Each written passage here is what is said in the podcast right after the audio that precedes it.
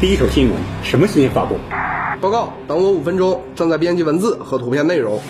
报告，视频正在剪辑包装，上传时间不固定。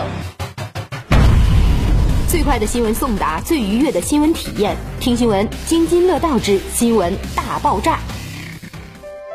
欢迎订阅津津乐道之新闻大爆炸。马上来关注一条最新的地产新闻：荆轲十三勇士奋战火神山，守护生命方舟。共同战役，武汉胜则湖北胜，湖北胜则全国胜。火神山和雷神山是两座被全国人民寄予厚望的生命方舟。两座医院投入使用之后，迫切需要专业高效的物业后勤服务。受武汉市政府委托，武汉市物业管理协会向企业征集火神山医院后勤服务援助工作，参与一线抗疫保障工作。金科服务第一时间响应。向全国员工发出倡议，决定组建一支志愿者队伍奔赴武汉驰援。短短几天时间，自愿报名员工达到两百多名。最终，荆轲从中选择了首批十三名业务素质高、应急经验丰富的员工驰援武汉火神山医院。志愿者们分别从重庆涪陵、湖北宜昌等地出发，星夜兼程赶往武汉。二月十五号，这支由网格管家、公共维修岗。安全班长、设备专家、运维专家等组成的志愿者团队，在武汉完成集结和前期培训之后，迅速投入到了火神山医院物业保障一线。荆轲十三名志愿者驰援火神山医院的第一天，就赶上了武汉今年的第一场雪，全程气温骤降。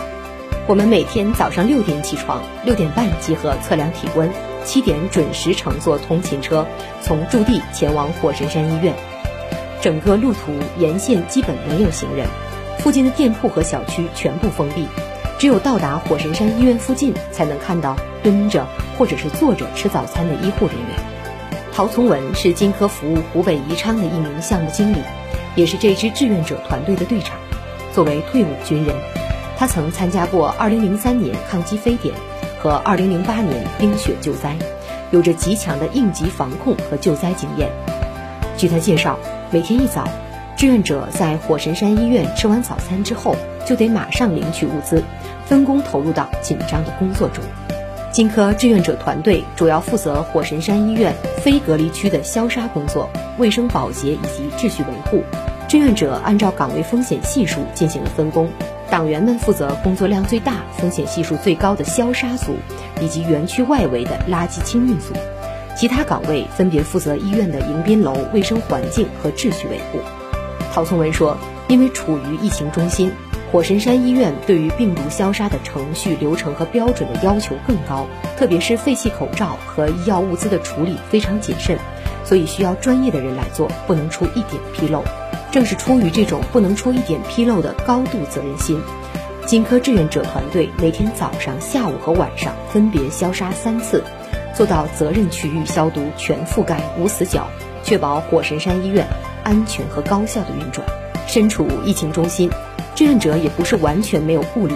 陶从文坦言，刚开始也是有队员有担心的，但由于前期的培训非常强调自我保护，必须穿戴好防护服和口罩才能工作，所以大家很快就消除了顾虑，工作也渐入佳境。今天由于防护服有限，我一个人负责病毒消杀工作。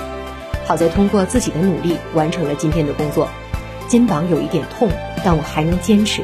希望战胜疫情的那一天早一点到来。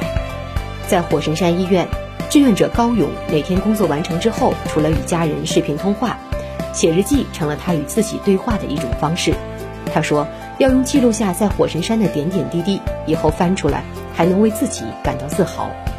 高勇是金科重庆开州集美湖日记畔项目的一名协管队员，多年的部队生涯和金科的工作经历让他拥有强烈的使命感。尽管家里有两个孩子，但是他的妻子还是支持他到一线来抗疫。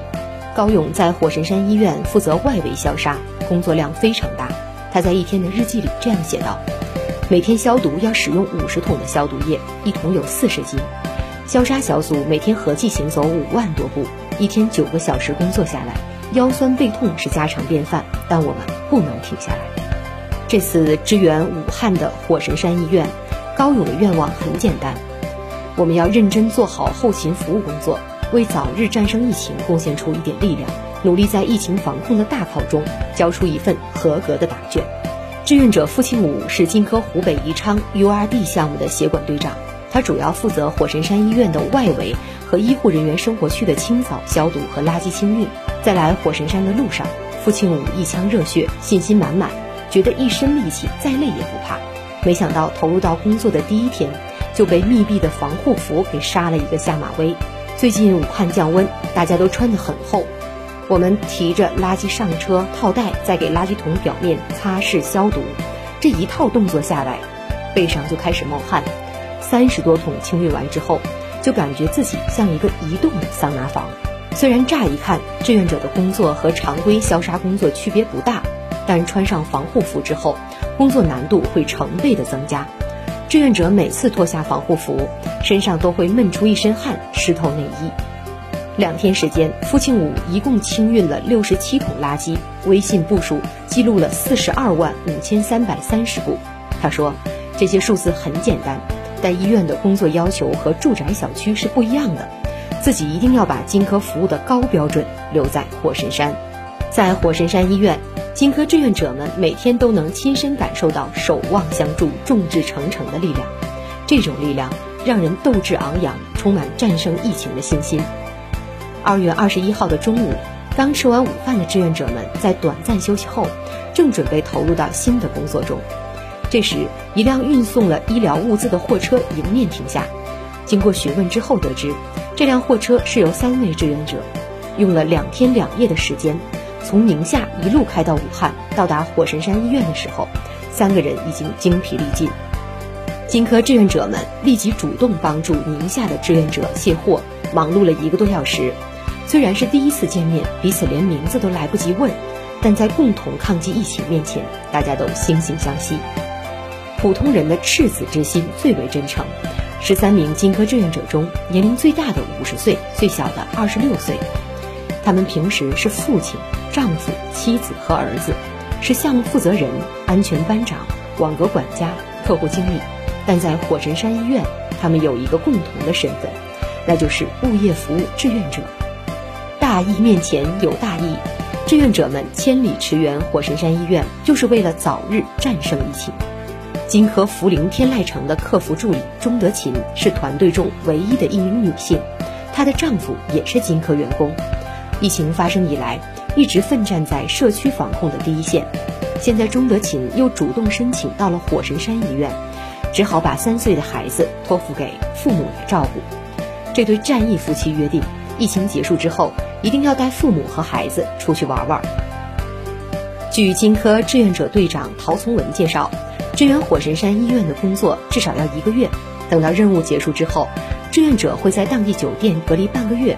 经过身体检测确定健康之后，才能返回到各自工作的城市。世上哪有这么多的英雄？只不过是一群善良勇敢的普通人所拥有的决心和信心。正如金科十三名志愿者集体在请战书里写的那样：“疫情不退，我不退，坚决打赢这场疫情防控阻击战。”